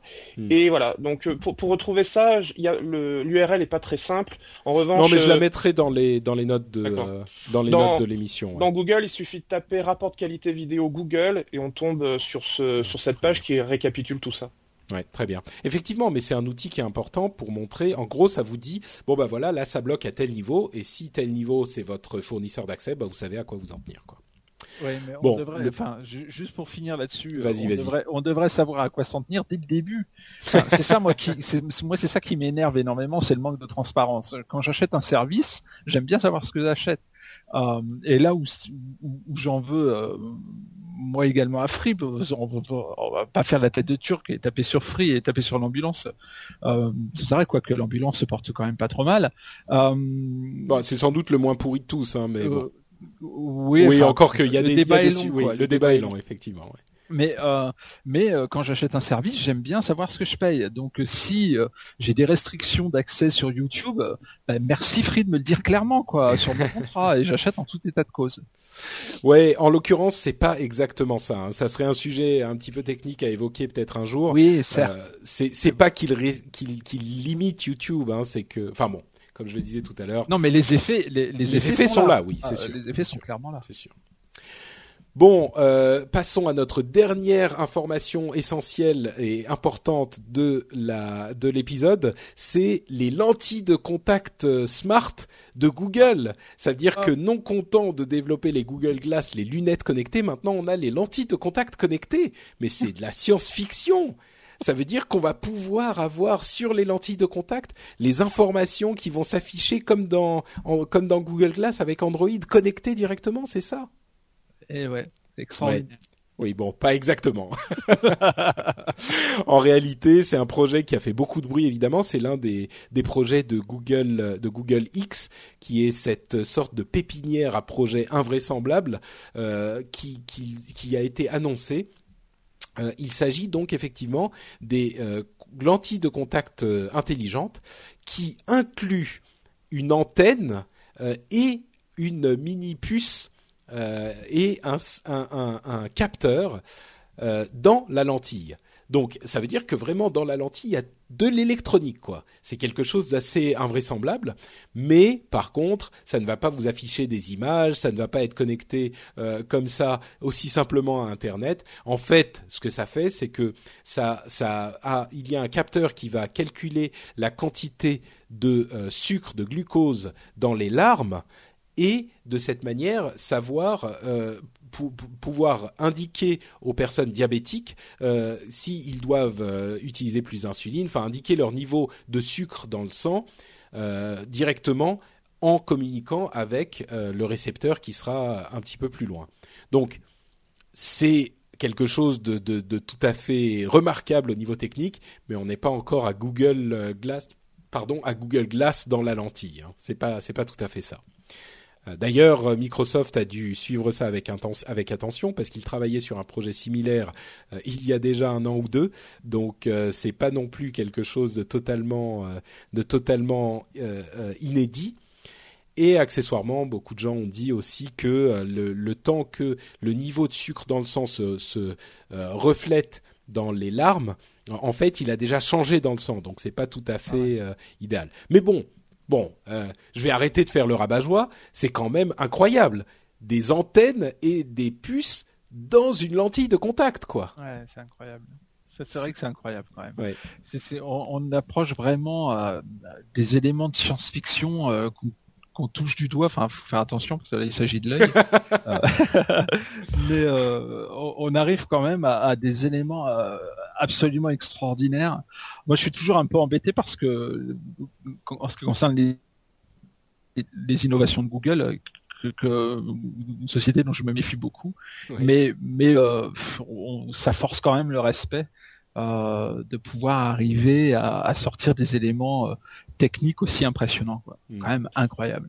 Je, je pense que ces, ces innovations-là se font toujours en deux temps. Il y a d'abord le premier temps où on va en avoir une utilité euh, soit médicale, soit militaire, soit humani- humanitaire. Donc euh, ça justifie pleinement qu'on fasse de la recherche là-dedans. Et puis à un moment donné, ça va devenir rentable. Donc on va essayer d'en faire quelque chose qui soit utile euh, à Monsieur Tout le Monde, au particulier, euh, pour qu'on puisse en faire une, une euh, un, un achat de, de pour en faire un achat de masse et puis se faire de l'argent avec. Donc je je pense que la première étape est toujours passionnante et très intéressante et indispensable. Il faut parvenir à si ça peut permettre à des gens d'avoir une vie plus simple, moins dangereuse, euh, mieux mieux suivi médicalement euh, euh, ou alors dans l'humanitaire euh, il y a des applications dans d'autres domaines. Mais je me, méfie toujours de la seconde étape qui va consister à en faire un objet ludique ou utile pour la vie quotidienne. Et je sais pas où ça peut aller hmm. C'est vrai que là, on a, on a une technologie qui est intéressante, mais on ne sait pas très bien parce que oui, le capteur de, enfin, les, les, larmes qui vont indiquer le niveau de, de sucre, ok, c'est intéressant, mais où est-ce que ça peut aller effectivement? C'est, enfin, on peut imaginer mille choses, mais c'est tellement de la science-fiction que, oui, Lionel, tu as déjà des idées peut-être? Oui, non, non, mais euh, tu sais, je, je regardais la, justement la, la vidéo concept de Microsoft euh, qui était sortie mm. en 2011 à ce propos avec les informations qui s'affichent euh, euh, bah, directement sur la rétine de ton œil. Donc tu le vois, enfin c'est quand même extraordinaire quoi. Et, et, et, et, bon bah tu peux tu peux suivre ton chemin, euh, ne pas te perdre, savoir si tu croises dans la rue, un peu à la, un peu à la, à la manière des Google Glass, quoi. Hein, voilà, exactement. Et euh, savoir que quand tu es dans une foule, tu connais un tel, un tel, un tel, il te fait partie de ses amis parce que ça se met en surbrillance au-dessus. Mais ça, ça fait un peu partie, ça fait un peu partie des vidéos concepts futuristes qui me plaisent pas trop parce que c'est tellement futuriste qu'on peut mettre n'importe quoi là-dedans, tu vois. Donc euh, c'est un petit peu euh, en l'an 2000, les policiers voleront avec des ailes. En... Vous vous souvenez de ces images futuristes du début du siècle avec des vélos volants, tu sais? Ouais, mais tu vois, enfin, je sais pas, moi ça me paraît évidemment de la science être de la science-fiction aujourd'hui, mais euh, avec la miniaturisation ah mais bien sûr, oui. Google, euh, ça me paraît pas non plus euh, complètement bah, impossible et délirant. D'ailleurs, ils ont des circuits, euh, euh, des circuits, euh, euh, des antennes et des circuits imprimés dans la lentille, donc ça sera possible. Mais, mais, moi, je vois plus des trucs du genre euh, des capteurs qui vont t'indiquer effectivement, je sais pas à terme si tu es fatigué, si tu as bien dormi, si tu, enfin tu vois, si si tu ton cœur bat trop vite, je sais pas. C'est plus le connect, le, le, le, quantified self et le ce genre de choses que que je vois. Que... Mais c'est ce, tu sais. Euh, Patrick, tu avais parlé, je crois, une fois d'une série, euh, d'une série anglaise qui s'appelle Black Mirror. Je crois que oui, toi. oui, oui. Voilà. Je sais plus. Enfin, je sais que Cédric euh, Bonnet en a parlé plusieurs ah, oui, fois. moi aussi, je l'avais vu. Et, et, cette, cette série, enfin, les innovations technologiques me font tout le temps penser à cette série parce que cette mm. série s'approprie des, des innovations et les détourne pour montrer qu'est-ce que ça pourrait donner de pire. Oui, c'est un peu dystopique quand même. C'est un, peu dystopique, mais il y a des choses. Tout en noir. Oui il y a des, choses, inquiétantes où on se dit que ça pourrait partir loin. Effectivement, mm. ça pourrait. Euh, c'est vrai, c'est vrai. Ça pourrait déraper, voilà. En tout cas, euh, voilà, maintenant vous savez, Google fait des lentilles connectées. C'est euh, quelque chose d'assez incroyable, mais ça arrive. et puis, ça risque, comme avec toujours avec Google, de de d'avoir des utilisations intéressantes. On va dire ça comme ça. bon, on passe à la partie euh, news et rumeurs et je vous propose de faire de, de, se détendre un petit peu euh, avec une petite section n'importe quoi. C'est-à-dire qu'il y a eu quelques informations tellement ridicules ces derniers ces dernières deux semaines que j'en ai carrément fait une section complète euh, et, on va on va vous en on va vous en parler un petit peu rapidement. Vous connaissez le principe des news et rumeurs. Je vais parler des je vais donner les différentes les différentes news et vous m'arrêtez si vous avez quelque chose à dire. Hein. Donc, je commence. Euh, le truc le plus débile, c'est que la semaine dernière, pendant une douzaine d'heures, les deux tiers du trafic euh, Internet chinois entier ont été redirigés vers une seule petite maison euh, du Wyoming aux États-Unis. Euh, c'est-à-dire que l'ensemble des, euh, enfin les deux tiers du trafic de toute la Chine étaient envoyés directement vers un seul endroit. inutile de dire que la société en question n'est pas restée disponible très très longtemps. et entre parenthèses, c'était sans doute c'était une, une base pour plein de sociétés, dont certaines qui faisaient des trucs qui plaisaient pas forcément au gouvernement chinois, des trucs de poker, etc. Et donc il est possible qu'ils ils aient voulu euh, bloquer l'accès à cette euh, au, site hébergé par cette société et qu'en fait Dieu sait comment euh, il y a un, un, ingénieur chinois qui a mis l'adresse IP dans un mauvais champ euh, sur le, le, Great Firewall le grand mur internet de Chine la grande muraille internet il l'a mis pas où il fallait et donc tout a été redirigé là-bas. Invraisemblable cette histoire. Avec accès Facebook et, euh, euh, et, et, Twitter qui normalement sont filtrés par. Évidemment, évidemment. Donc voilà, c'est le genre, enfin c'est le genre de truc on sait même pas comment ça peut arriver. Ouais, c'est c'est incroyable. incroyable. Ça a duré 12 heures, mais quand même. Bon, euh, vous avez sans doute entendu parler de cette euh, histoire, de cette étude, et là j'utilise les guillemets euh, auditives de cette étude euh, qui a euh, prétendu que 80% des utilisateurs de Facebook allaient disparaître euh, d'ici à 2017. Euh, et Wow, qui- c'est c'est c'est une une étude. Ah bah bon, je vais laisser Guillaume euh, peut-être en parler parce que là on parle de chiffres. Je l'ai lu. J'ai j'ai lu cette étude. Euh, bon, elle est, euh, elle repose sur des bases valables, mais avec des conclusions complètement loufoques. C'est-à-dire qu'en fait, ils se sont, euh, ils ont fait une étude euh, sur euh, l'évolution du nombre de membres qu'il y a sur le réseau social Facebook, et au, au final, ils en ont conclu que voilà, il, il allait perdre 80% de son de ses, de ses membres. En fait, ils se sont appuyés sur quelque chose qui s'appelle Google Trends, qui sont euh, qui, qui, qui sont les statistiques euh, de, de des, des requêtes. Voilà, alors épidémiologie entre autres, parce que ils se sont spécialisés là-dedans, par exemple pour pouvoir suivre, pour pouvoir euh, euh, anticiper euh, les épidémies de grippe. C'est-à-dire qu'il y a un truc qui s'appelle Google Flu Trends qui permet à l'avance, de deux semaines à l'avance, de pouvoir euh, anticiper euh, si une épidémie de grippe va démarrer. Et en fait, Google Trends, dans sa grande généralité, euh, permet de suivre n'importe quelle requête euh, tapée dans le moteur de recherche. Et comme ils ont constaté qu'il y avait une euh, une, que la requête Facebook commençait à enregistrer une baisse, ils en ont déduit que elle était, cette requête était sur la pente descendante. Et Mm. que, paradoxe, enfin que, euh, bon après c'est des histoires de courbes statistiques, hein, mais voilà, ils en ont déduit que d'ici deux ans, euh, non, Ouais, un an, un an et 2015 à demi, 2017. D'ici Voilà, 2015-2017. disons d'ici deux ans, on se retrouverait dans la même situation qu'il y a trois à quatre ans. Et ce qu'ils ont oublié, de... enfin, je pense qu'ils n'ont pas oublié de le faire, je pense juste qu'ils se sont mal exprimés, ils ont complètement occulté euh, la- l'accès à Facebook depuis les applications mobiles, puisque Google Trends ne mesure que l'accès au moteur de recherche. Donc c'est les gens qui vont taper Facebook dans le moteur de recherche et qui vont accéder à Facebook en faisant ça. Alors, il y a plein de particuliers qui font ça. Des internautes qui font ça, il y en a plein. Bon, Hmm. plutôt des personnes un peu de- des anciennes générations qui passeront tout le temps par Google euh, pour, pour faire des choses, euh, enfin pour euh, accéder à des sites.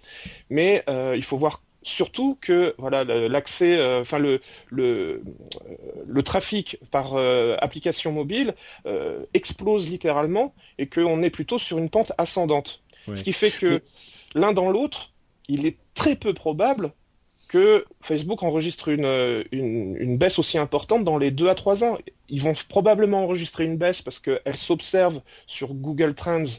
Donc si elle s'observe sur Google Trends, C'est qu'il y a quelque chose derrière. Ouais. voilà, alors à savoir si tous ceux qui ne vont plus sur Facebook et qui utilisaient la requête sur Google Trends maintenant vont de- euh, depuis euh, l'application euh, mobile, je pense que c'est pas aussi simple que ça. Hmm. Mais Non, c'est sûr, c'est Ouais. sûr. Pardon. fi- fini. voilà, mais le, chiffre de 80% par- paraît complètement bizarre parce que tel qu'il est amené, alors la démonstration est, est- est- est bien faite, mais euh, tel qu'il est amené, on a l'impression qu'ils occultent complètement une partie du, du problème. Et l'autre euh, chose qui était intéressante et amusante dans, ce, dans cette histoire, c'est que Facebook a répondu. Oui, tout à fait. Oui. Facebook a répondu en faisant une étude plus ou moins du même style où ils ont comparé les universités entre elles et ils en ont déduit que euh, Princeton euh, était Qui moins Qui était vas-y. qui était l'université d'où euh, émanait cette étude d'ailleurs. Voilà était euh, l'université américaine ils, ils comparaient à Stanford et à je, je ne sais plus les autres euh, et ils considéraient que Princeton était la moins bien placée euh, en termes d'évolution. Ouais. Voilà, je te laisse finir parce que Ouais, ils ont, ils- en fait, et, et que donc ils auraient perdu en, en faisant les, les mêmes études et en regardant les mêmes courbes, ils ont conclu que Princeton et, aurait perdu tous ses étudiants d'ici 2021. Donc Voilà, c'était euh, voilà, c'était c'était quand même bon. Et puis franchement, tu parles de de, de l'accès à la mobilité en, en mobilité, ce qui est ce qui est certainement important évidemment, mais il n'y a pas que ça. Enfin franchement, au-delà de ça, euh, clairement on a un certain désamour pour Facebook euh, de la jeunesse. Euh, c'est évident, il y a beaucoup de, de, de, personnes plus jeunes qui se dirigent plutôt vers des services comme Snapchat ou euh, WhatsApp ou même Instagram, qui entre parenthèses a été racheté par Facebook, donc bien joué de ce côté-là. pourquoi? Parce que les parents y sont. Et est-ce que ça veut dire que euh, les enfants euh, ne vont jamais aller sur Facebook? Euh, Peut-être qu'ils iront une fois qu'ils seront un petit peu plus vieux. Maintenant, Facebook, c'est un truc de vieux, c'est un peu chiant. Tout le monde déteste Facebook, c'est sûr, mais il n'y a pas d'alternative. je veux dire, même Snapchat, et, etc. C'est pas des vraies alternatives à Facebook. C'est juste que les jeunes le préfèrent pour le moment. Beaucoup de gens ont, donné l'exemple de ah, j'ai un trou terrible. Euh, avant Facebook, il y avait ah, MySpace, merci.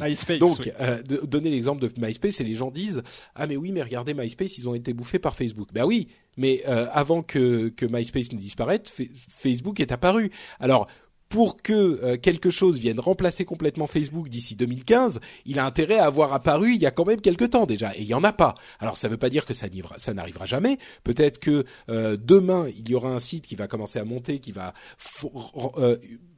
euh, proposer les mêmes fonctionnalités de Facebook d'une manière qui plaît plus aux utilisateurs, parce que encore une fois il y a énormément de gens qui euh, détestent utiliser Facebook, mais d'ici à ce que 80% des gens, parce qu'aujourd'hui c'est le grand public, hein, euh, c'est les mamies, les grands-pères, euh, les parents, les oncles, les tantes, c'est le grand public qui utilise Facebook. C'est les gens qui sont encore sur Yahoo Mail ou sur Caramel, quoi. Donc d'ici à ce qu'ils, d'ici à ce qu'ils, à ce qu'ils quittent Facebook, à mon avis, on a encore le temps de voir venir, quoi. que ça baisse, c'est possible, mais 2017, ils se porteront encore très bien. Tout à fait, mais, mais, comme tu disais, les, les jeunes se, se, détournent de Facebook, mais les études qui sont euh, très euh, timides pour le moment montrent qu'ils se détournent même carrément des réseaux sociaux. Ils ont tendance à préférer retourner sur le, bon vieux chat façon MSN hmm. que euh, ou le chat Skype ou quelque chose dans ce genre-là, plutôt que dans un endroit où on met des choses personnelles à la portée de tous. Tout à fait. Parce que voilà, à cause de la présence des parents qui peuvent ben suivre de près tout ce qui se passe. Bon, euh, enchaînons cette étude dont certains d'entre vous m'ont parlé sur euh, sur Twitter euh, en me demandant ce que j'en pensais. Bah voilà, ce que j'en pense, c'est n'importe quoi. Donc voilà, mon, avis est donné. BlackBerry a, a, gagné 10% au cours de la bourse. pardon, a gagné 34% il y a quelques jours à la bourse parce que euh, on avait entendu que le Pentagone avait fait une commande euh, énorme de téléphone BlackBerry euh, et on a eu quelques jours après le Pentagone qui a répondu en disant nous n'avons absolument pas placé de commande de nouveaux téléphones BlackBerry dans un communiqué de presse qui était assassin. la, commande parlait de 80 000 BlackBerry. En l'occurrence, c'est venu d'un rapport qui euh, mentionnait 100 000 appareils euh, qui étaient déjà en place, dont 80 000 BlackBerry. Donc euh, bon, pendant quelques jours, on a cru à un renouveau de BlackBerry. Enfin, certains ont cru à un renouveau de BlackBerry. En fait, pas du tout. La raison même pour laquelle cette commande du Pentagone a été contredite par le Pentagone. envie de rire ou de pleurer, je suis pas sûr. de pleurer quand même parce que c'était une belle société. C'est vrai. Enfin, le gouvernement ukrainien aurait intimidé les manifestants euh, par SMS. Vous savez que les choses ne se passent pas forcément très bien euh, en Ukraine euh, en ce moment. Il y a des manifestations monstres et un gouvernement un petit peu répressif et oppressif. on a entendu une histoire assez Là, c'est le n'importe quoi, mais le n'importe quoi un petit peu glaçant. Euh, des gens qui auraient reçu des SMS disant vous êtes désormais fiché comme fauteur de troubles, euh, comme ça, sans rien, on savait pas de qui ça venait, euh, visiblement pour intimider les manifestants. En fait, on sait toujours pas d'où ça vient, mais il semblerait que ça a été fait par piratage d'une antenne spécifique et même les personnes qui n'avaient rien à voir avec les manifestations, qui étaient là, euh, qui étaient dans la, zone euh, en question, ont été, euh, ont reçu ces SMS. Donc on n'est pas sûr exactement de ce que c'est et d'où ça vient, et ça n'est pas, en, tout cas, un, enfin, il semblerait que ça ne soit pas tout à fait un un mouvement, enfin des SMS envoyés par le gouvernement, euh, le gouvernement lui-même. Euh, d'autant que la première fois que j'ai lu cette news, la traduction n'était pas tout à fait celle-là. C'était cher abonné, vous êtes enregistré comme participant à un trouble massif à l'ordre public. Ça avait une, dimension un peu cynique et en même mm. temps, ça donnait l'impression que c'était l'opérateur qui l'avait envoyé puisque il y avait cher abonné au départ. Oui, c'est vrai, c'est la, c'est la, la, la, ce qu'on a entendu au début en tout cas, effectivement. Tu as raison. Bon, en tout cas, on aura peut-être plus d'informations sur le sujet. Je suis pas certain que ça arrange tellement les affaires euh, de toute façon des manifestants en Ukraine parce qu'ils sont pas hyper bien barrés quoi qu'il arrive. Euh, on revient à des histoires un petit peu plus sérieuses avec une invitation à commenter le euh, ah tiens notre camarade Lionel a disparu de l'appel. J'espère qu'il va revenir bientôt. donc une invitation du Parlement européen à euh, commenter et à donner votre avis sur la, la, loi du copyright en Europe. Euh, c'est quelque chose d'assez exceptionnel. C'est une consultation publique euh, qui est ouverte à absolument n'importe qui et je vous encourage très très fortement à aller y jeter un coup d'œil. Je mettrai les liens, enfin le lien dans les, les notes de l'émission c'est ouvert à à peu près n'importe qui et il y a un site euh, qui vous propose de rédiger pour vous, en vous posant différentes questions et en vous guidant, de rédiger la lettre que vous pouvez envoyer à, euh, votre euh, au Parlement européen. Donc le, le, site en question c'est fixcopyright.eu donc c'est facile, euh, il est facile de s'en souvenir. fixcopyright.eu et il vous euh, il vous donne des indications sur tout ça là-bas. Encore une fois, je mettrai les, les notes dans les liens euh, dans les notes de l'émission, le lien pardon dans les notes de l'émission. et vous pouvez ça, ça, demande un tout petit peu de travail, mais si c'est un sujet qui vous intéresse et qui est important pour vous, euh, je vous encourage au moins à aller y jeter un coup d'œil. Euh, c'est vraiment un de ces sujets importants. Et là, on a l'occasion de, de, de, de, faire quelque chose. On nous pose la question directement, donc euh, allez au moins y jeter un coup d'œil. Oui, c'est, ça me donne l'impression d'être une forme de, de lobbying positif. C'est-à-dire mm. qu'on va euh, puis en plus, c'est lié aux, députés européens avec euh, les élections qui approchent.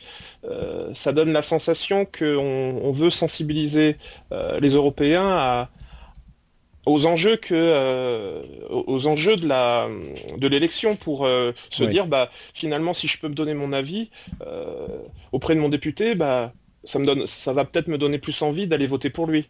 Oui. C'est pas. Oui, peut-être, oui, effectivement. Bon, là, là, je suis pas certain que ça s'adresse aux députés directement, encore qu'on peut toujours envoyer une lettre euh, aux ah, députés. ça, ça, ça, ça ne fait jamais de mal. Hein. Mais par contre, là, c'est, euh, c'est spécifiquement à cette commission. Ah d'accord, oui, c'est une commission européenne. Je pensais que c'était le, le Parlement européen, c'est pour ça. C'est une commission spécifique, hein, si je ne m'abuse. D'accord. Euh, résultat record pour Microsoft on, a toujours tendance à voir les choses en noir pour Microsoft avec Windows 8 qui marche pas très bien, etc. Euh, bah en fait, ils ont toujours plus de 25% de profit. Donc euh, ça va. 24 pays euh, où le, Windows Phone fait mieux que l'iPhone. Euh, on, est vraiment dans une dynamique positive pour Windows Phone. Bon, c'est pas euh, forcément les pays les plus intéressants euh, au niveau du marché. Hein. C'est des pays comme le Chili, la Colombie, la République Tchèque. Donc c'est parfois des pays un petit peu moins riches que, les nôtres, mais il n'empêche, il y a une vraie dynamique à ce niveau-là. on retrouve la Finlande hein, aussi, évidemment, la, Grèce, l'Italie il euh, n'y a pas que des pays complètement, euh, complètement en, voie de développement. Euh, il y a l'Italie, par exemple. Hein, oui. C'est ce que je disais. Oui, oui pardon. Donc, non, c'est une vraie dynamique intéressante pour, pour Windows Phone. Donc, importante à signaler aussi. Oui. Oui, non, t'as pas l'air convaincu. Euh, c'est non, je, pensais au, chiffre précédent. Tu disais 25% de profil, de profit net, je veux dire. Euh, ouais, il, y a toujours une ambiguïté. Euh, on parle, on dit d'une entreprise qu'elle fonctionne mal lorsque elle a une croissance qui est faible. il y a toujours une ambiguïté à savoir quelle est la différence entre profit et croissance, entre profit mm. et, et, marge. Et du coup, c'est pas parce qu'une entreprise fait beaucoup de profit qu'elle est euh, rentable. Enfin, elle est rentable, je veux dire, mais Mais qu'elle est sur la pente, sur la bonne pente ascendante, quoi. Voilà, voilà. Hmm. C'est vrai, c'est vrai. Bon, mais en tout cas, les choses ne vont pas horriblement mal non plus. On va dire ça comme ça. Euh, le ministère de la Défense a renouvelé son contrat avec Microsoft. Bon, on pourrait en parler très très longtemps. Euh, les partisans du libre ne sont pas très contents et effectivement, il n'y a peut-être pas eu d'appel d'offres euh, fait dignement. Bon, on, là, effectivement, on pourrait en parler longtemps. Euh, le roaming européen gratuit, Bouygues, Telecom a, a, frappé assez fort sur ce sujet et Orange est en train de préparer quelque chose aussi. Il faut savoir que si les fournisseurs euh, d'accès, les services de téléphonie mobile euh, sont en train d'intégrer le roaming euh, gratuit en Europe, y compris pour la donnée, c'est aussi parce qu'il y a des directives européennes qui vont les forcer dans, dans quelques années euh, deux ans à peu près, je crois, à euh, harmoniser tout ça. Donc, c'est pas non plus qu'ils y vont euh, volontairement sans aucune euh, contrainte. Hein. Mais bon, c'est une bonne chose. Et on a... Pardon, vas-y. Et, et, non, j'allais passer à la Corée déjà qui, qui ah, développe la 5G.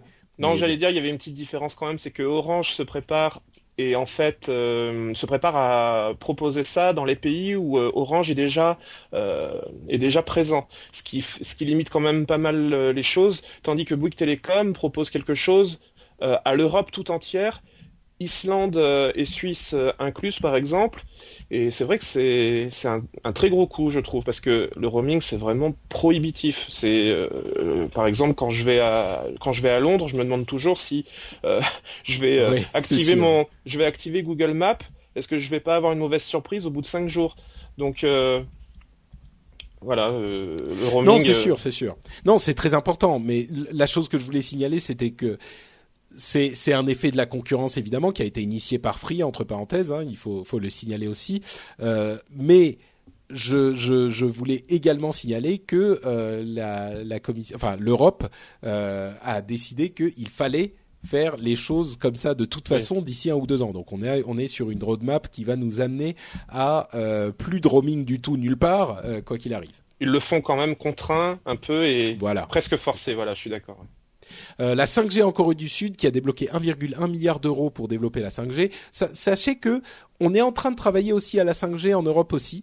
Donc euh, on, a aussi euh, des, mouvements qui ont commencé dans ce, domaine-là. Donc on, est en retard, mais peut-être pas autant qu'on pourrait le craindre. Deux iPhones qui pourraient arriver pour le prochain modèle, iPhone 6, avec des écrans plus grands. Euh, des modèles 4,7 pouces et 5,5 pouces, c'est ce qu'on a entendu euh, récemment. Et moi, je suis, euh, je suis a priori pas très client des plus grands téléphones, mais bon, là, euh, je, je, compte bien acheter un iPhone 6 parce que je suis toujours euh, partisan d'iOS, donc peut-être que je serai contraint et forcé de prendre un téléphone plus grand et de voir si ça me convient finalement ou pas, après avoir dit que ça ne me convenait pas tellement. Mais oui, je t'entends dire ça à chaque fois pour les, parce que là, il y a la rumeur, c'est pour du 5 et demi, c'est 5 pouces et demi. Ouais. 4,7 ou 5 et demi. Donc voilà, 4, et 7, ça va encore. 5 et demi, ça commencerait à devenir intéressant moi personnellement, j'adore les grands écrans et mm. je peux dire que je connais énormément d'utilisateurs d'iPhone qui pestent contre la taille de leur écran et qui aimeraient vraiment avoir quelque chose de la taille d'un d'un Note, d'un Samsung Galaxy Note. Euh...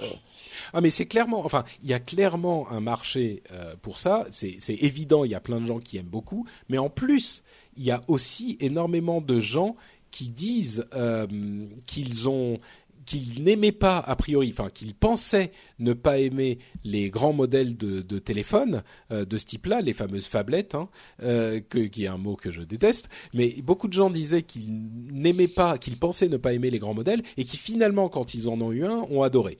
Donc euh, peut-être que je serai un converti aussi. Hein. Moi, pour le moment, j'ai l'impression que c'est pas mon truc, mais mais on verra. Lionel est revenu, donc tout oui. va bien. Nous sommes, nous sommes au complet. euh, et euh, enfin, on, peut peut-être euh, conclure là-dessus, à moins que vous n'ayez d'autres d'autres infos que vous voulez évoquer, hein, mais moi ça sera la mienne. le pape François a dit d'une d'une en, en, gros, hein, je paraphrase peut-être un petit peu, le pape François a dit que Internet était un don de Dieu et là, j'avoue que je suis tout à fait d'accord. Et je ne plaisante même pas tant que ça.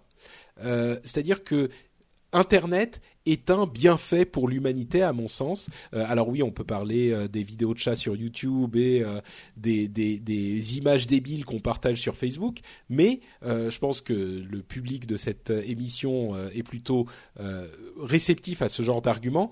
il y a aussi énormément de bonnes choses qui arrivent grâce à Internet. Ça favorise la communication, ça facilite la communication et la création et la création tout court et la désintermédiation qui donne un, le pouvoir à des gens qui ne l'avaient pas. Et donc, oui, je suis d'accord, euh, Internet est euh, un bienfait pour l'humanité. Et je suis heureux que le pape François le, le dise en ces termes, un don de Dieu, pourquoi pas. Amen. Il est bien, François, je trouve. Amen. Très bien. Merci Lionel. Bon, d'autres d'autres petites news qu'on veut évoquer, peut-être euh, euh, Johnny Hallyday euh, trahi par Facebook, des choses comme ça. Thor par Instagram, oui. c'était c'était peut-être Instagram, oui, effectivement. Oui, c'était Instagram. Oui. J'ai pas grand-chose à en dire, mais.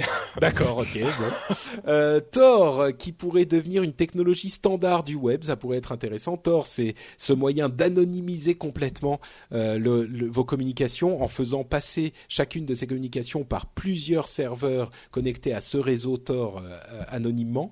C'est, ils sont en train de travailler avec certaines certains organismes du web pour en faire un standard. Ça serait pas mal. Euh, quoi d'autre, quoi d'autre? Vous voyez des choses que par rapport à Tor, la NSA, euh, et, ça reste, on dit un peu par rapport à ce qu'on se disait en début d'émission, mais Prism avait beaucoup beaucoup de mal à, à, introduire le réseau Tor et oui, tout à fait. à sniffer le réseau Tor. Très très compliqué. Mm. Ouais, effectivement. Le, le désavantage de Tor, c'est que c'est extrêmement lent, donc comptez pas regarder YouTube. Mais par contre, pour des dissidents ou pour simplement l'envoi de messages euh, un petit peu discrets, euh, ça peut être très utile. On a aussi euh, le créateur de BitTorrent qui est en train de développer un, un nouveau logiciel qui s'appelle Dissident X, qui cache des messages dans des fichiers images existants, par exemple, mais mais vraiment qui sont complètement cachés. Donc ça peut permettre à des gens, encore une fois, de communiquer. Euh, euh, de communiquer secrètement sans se faire espionner. Euh, Bram Cohen est quand même très attaché, c'est le fameux créateur, il est très attaché à ce genre de principe. quoi d'autre, quoi d'autre? Facebook qui devient une régie publicitaire pour applications. Ah. Ça, c'est pas si surprenant que ça, mais encore une fois, ouais, c'est logique. Mais voilà, si vous n'aimez pas Facebook, encore une raison de plus d'arrêter de l'utiliser, on dira. La gendarmerie qui utilisent Twitter, c'est pas mal, non? On dit que les, les, le, gouvernement et surtout une organisation comme la gendarmerie n'est pas hyper euh, au fait des nouvelles technologies. Bah maintenant, la gendarmerie est sur Twitter. Bah, il y avait une, autre news bien franco-française euh, que le Pôle Emploi ne réunit pas euh, pas plus de 30% des offres du web. Euh, et veut s'ouvrir aux offres des sites privés euh, pour avoir testé un petit peu le, pôle emploi de reprise. je, dois dire que euh, si c'est 30%, c'est déjà beaucoup mieux qu'il y a à peine deux ou trois ans. Et c'est non mais c'est même ça va même beaucoup plus loin que ça. C'est-à-dire qu'ils sont quand ils ont enfin une offre d'emploi, ils nous la transmettent un mois après qu'elle soit effectivement euh, mise sur le marché, ce qui fait que c'est systématiquement trop tard. Donc il faut toujours être en amont du pôle emploi. Pour ça que c'est pas pour faire de la pub euh, gratos, mais tant qu'à faire, il euh, faudrait que tout le monde. Enfin, je pense qu'il n'y a rien qui égalise Remix Job ah oui. Pour le moment. Ah bah là pour le coup. Euh, tu tu travailles pas chez Remix Job, hein euh, juste... Non non non non. D'accord d'accord ok. Oui c'est sûr. Enfin Remix Jobs qui est une euh, une, initiative notamment de Corben et d'autres camarades du web, c'est un petit peu spécialisé sur les les, les métiers du web, mais effectivement si vous recherchez dans ce genre de domaine, il faut aller sur des plateformes spécialisées. Hein, c'est c'est évident. Mm. Mais, tu vois, on, critique Pôle Emploi avec justesse hein, sur le fait que leur, leurs offres, enfin leurs services ne réunissent pas euh, l'ensemble des, offres qu'on peut trouver sur Internet. Euh, mais c'est à l'occasion d'une ouverture justement euh, de, Pôle Emploi qu'on en parle parce qu'ils veulent agréger des plateformes privées sur leur site de manière à devenir une sorte de, de destination unique qui permettrait d'avoir les bénéfices de tous ces acteurs privés. Donc c'est une très bonne initiative quoi. Effectivement. Évidemment, je trouve ça je trouve ça bien, mais j'ai toujours du mal à être admiratif d'un truc qui arrive avec 10 ans de retard. Oui, c'est moi je, je suis peut-être toujours un petit peu émerveillé au contraire et je me dis quand c'est bien il faut encourager et être content mais t'as raison ils auraient dû le faire il y a peut-être un certain temps. Euh, tac tac tac. Bah écoutez, je pense que ça va ça va euh, terminer euh, cet épisode parce qu'on a quand même parlé de beaucoup de choses. On a passé un bon petit moment à discuter, c'était bien sympathique. donc je pense qu'on va arriver à la conclusion de l'épisode et vous le savez évidemment, avant de nous quitter, je vais proposer à nos invités de nous dire où on peut les retrouver. Alors je vais commencer par le maître incontesté de la statistique sur internet, à savoir le grand Guillaume Main. Alors sur euh, Twitter, on peut me retrouver sur Statosphère. Alors je voudrais juste euh, parler de deux petites choses très rapidement. Vas-y, euh, prends tout ton temps. La première, c'est un site qui s'appelle frenchpoll.fr, euh, Poll PO2L comme sondage en anglais, que j'ai que j'ai créé il y a déjà plusieurs mois, qui est un agrégateur de sondages. c'est totalement gratuit. Hein. C'est un agrégateur de sondages, c'est-à-dire qu'on peut retrouver toute l'actualité euh, des sondages. C'est une autre façon de suivre l'actualité euh, au jour le jour. Et euh, voilà, je propose ça. C'est classé par jour. On retrouve à chaque fois tous les sondages qui sont sortis ce jour-là. Et comme ça suit automatiquement l'actualité politique, l'actualité, l'actualité sociale du pays, etc. Ça peut être très intéressant. Euh, voilà, à voir si, si ça intéresse euh, des gens. Je rappelle, je rappelle le nom, c'est frenchpoll.fr, pas Paul P-A-U-L, mais P-O-L-L. voilà, exactement. D'accord. Et l'autre petite chose que je voulais dire, c'était que, alors tout le monde connaît, euh, alors tous les blogueurs connaissent probablement WordPress, qui est une plateforme de blog pour, euh, enfin pour blogueurs, voilà. Euh, moi, je voudrais mettre un petit peu le focus sur euh, un autre, un autre CMS. Hein, c'est CMS, c'est Content Management System. Qui s'appelle DotClear, qui est bien, qui est français, celui-là, qui est intégralement gratuit. Et voilà, je, je m'occupe d'une partie du, du, du, community management de, de ce petit CMS. Et, et, comme il est, il est gratuit, il est open, il est, il est tout ce qui est possible d'être open. Hein, il n'y a absolument rien, il n'y a aucune euh, c'est une association propriétaire. Voilà, je voudrais euh, mettre un peu le focus dessus et vous inviter à, faire sa connaissance en allant sur euh, la page de la page Facebook qui s'appelle DotClear officiel, tout attaché en français. Mais DotClear, c'est même pas si petit que ça. Hein. C'est, ça commence à être un petit peu utilisé et, eh ils ont, assez connu. Hein. Tout à fait. Ils ont fêté leurs 10 ans l'année dernière. Le problème, c'est que l'équipe de, développeurs a perdu un petit peu patience et un peu de passion l'an dernier parce qu'il y avait de moins en moins de gens pour les aider. Ils ont annoncé que DotClear, ça allait être un projet fini euh, durant l'été 2013. Du coup, tout le monde s'est détourné de DotClear alors qu'en réalité, d'un seul coup, toute une communauté s'est réveillée pour dire bah non, nous on veut pas que ça, on veut pas que ça meure. Donc d'un seul coup, ça a mmh. repris énormément d'essor et aujourd'hui ça va très bien. Seulement, bah il y a plein de gens qui pensent que ça n'existe plus. Or, ils ont fêté leurs 10 ans en fin, fin, fin 2013 et euh, ça vaut le coup d'y jeter un œil parce que ils n'ont pas grand-chose à envier à WordPress, si ce n'est effectivement une communauté qui est quand même beaucoup plus petite. Mais sur le plan technique, il n'y a pas grand-chose à, à, envier à WordPress. Bah écoutez, dotclear.org ou alors dotclear officiel sur Facebook. Merci Guillaume. Et toi Lionel, est-ce que tu officies toujours sur Internet? Alors très peu, euh, très très peu. J'ai euh, Itis Lionel est toujours là sur Twitter, mais vous voyez que même si je, je, je, lis Twitter, je ne tweete plus. D'accord. Euh, voilà, pour des raisons diverses et variées. Et puis, est-ce que je peux euh, parler d'autre chose que de la techno pour faire Mais tu parles de ce que tu veux, Lionel. Alors, enfin, je, enfin, tu vois ce que je veux dire, quoi. Ce que tu veux, façon de parler. Ne vous inquiétez pas. Donc, euh, euh, non, non, simplement pour dire que, euh, alors c'est pas de la techno, hein, mais c'est juste pour faire une petite parenthèse et souffler un petit peu. Je suis, je allé voir un spectacle à Paris qui s'appelle euh, les Muglers Police. Et si vous avez euh, une amie et que vous, lui, vous voulez lui offrir une, jolie soirée, eh ben je vous conseille. Alors c'est à Paris, donc c'est pour les Parisiens évidemment. Euh, je vous conseille de l'inviter à ce spectacle absolument extraordinaire et qui revisite avec joie les grands classiques du musical. Voilà. D'accord. Oh bah, rien à voir avec la. Vraiment rien, c'est presque un On n'a qu'à enregistrer un positron. À la oui, voilà, c'est ce que j'allais dire. c'est presque positron là pour le coup. bon, très bien. Donc c'est Mugler's Follies, le spectacle à Paris. Très bien. bah, merci Lionel. Et voilà. Bon, et pour ma part, c'est Patrick Béja, vous vous connaissez, hein, c'est Note Patrick euh, sur Twitter. Euh, généralement, je vous parle de, de de d'iTunes, je vous encourage à, aller laisser des, commentaires et des avis euh, sur la page du rendez-vous tech d'iTunes. Bon, euh, je vous encourage à le faire toujours. Euh, juste un petit teasing, il y aura peut-être un autre moyen d'aider le rendez-vous tech d'ici pas si longtemps que ça. Je vais pas en dire beaucoup plus, mais je suis en train de travailler sur quelque chose qui est assez important. Euh, bon, j'en dis pas plus. Teasing, vous verrez, vous verrez. Oh, dans, pas si longtemps. Horrible, on a envie de savoir. Mais non, mais c'est assez important pour moi, quoi. Donc. Euh, vous verrez, vous verrez. Euh, en attendant, vous pouvez aller sur euh, frenchspin.com pour avoir toutes les notes de l'émission.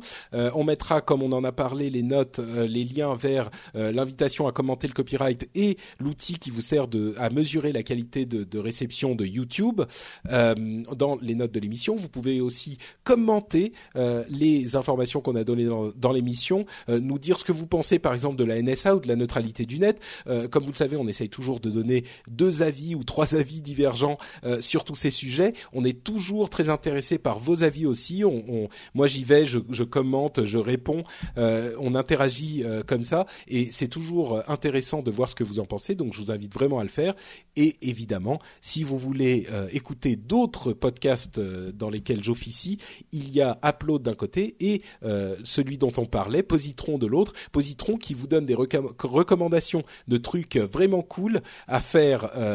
On a des petites émissions courtes où en 20 minutes ou 25 minutes, on vous donne euh, trois euh, trucs à faire. Et pour les prochains épisodes qui arrivent bientôt, là, euh, j'avais comme invité mon frère et mon ami, mon frère qui est le compositeur des musiques de tous mes podcasts, et mon ami Gabriel Katz qui est l'auteur de du Puits des Mémoires dont j'avais parlé il y a un petit peu plus d'un an ici, qui était un, un roman d'heroic fantasy absolument formidable et qui d'ailleurs vient de sortir. Je, je, fais encore une parenthèse, qui vient de sortir La Maîtresse de guerre, qui est euh, un roman dans le même univers que Le Puits des Mémoires. Euh, après que la trilogie se soit terminée, il a décalé un petit peu son point de vue. Euh, je l'ai lu, il est très très bien aussi et je dis pas ça parce que c'est un pote à moi. Franchement, allez y jeter un coup d'œil. La maîtresse de guerre de Gabriel Katz, ça vaut franchement le coup. Et la trilogie euh, était au moment où je regardais euh, 5 euros pièce sur les plateformes de téléchargement. Donc euh, 5 euros pour un volume de la trilogie, ça vaut franchement le coup. Bref, bon, j'arrête de faire euh, tout mon téléachat. Euh, vous pouvez donc nous retrouver sur frenchwin.com, ça je l'ai déjà dit, et quoi qu'il arrive, nous reviendrons euh, avec une petite surprise, comme je le disais, euh, dans une quinzaine de jours pour un nouvel épisode. Je vous remercie tous d'avoir écouté, je remercie mes invités d'avoir parlé, et je vous dis à dans 15 jours. Ciao à tous À bientôt Ciao.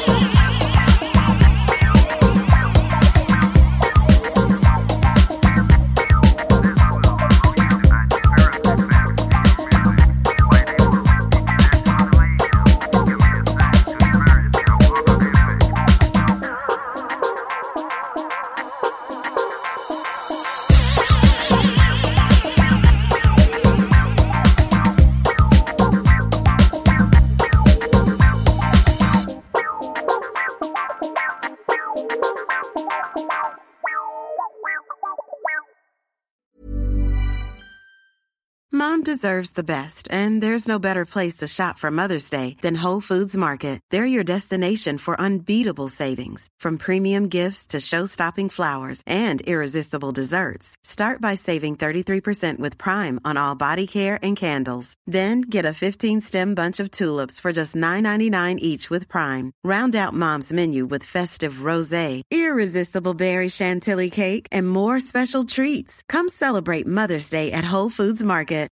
Cool fact a crocodile can't stick out its tongue. Also, you can get health insurance for a month or just under a year in some states. United Healthcare short term insurance plans, underwritten by Golden Rule Insurance Company, offer flexible, budget friendly coverage for you. Learn more at uh1.com.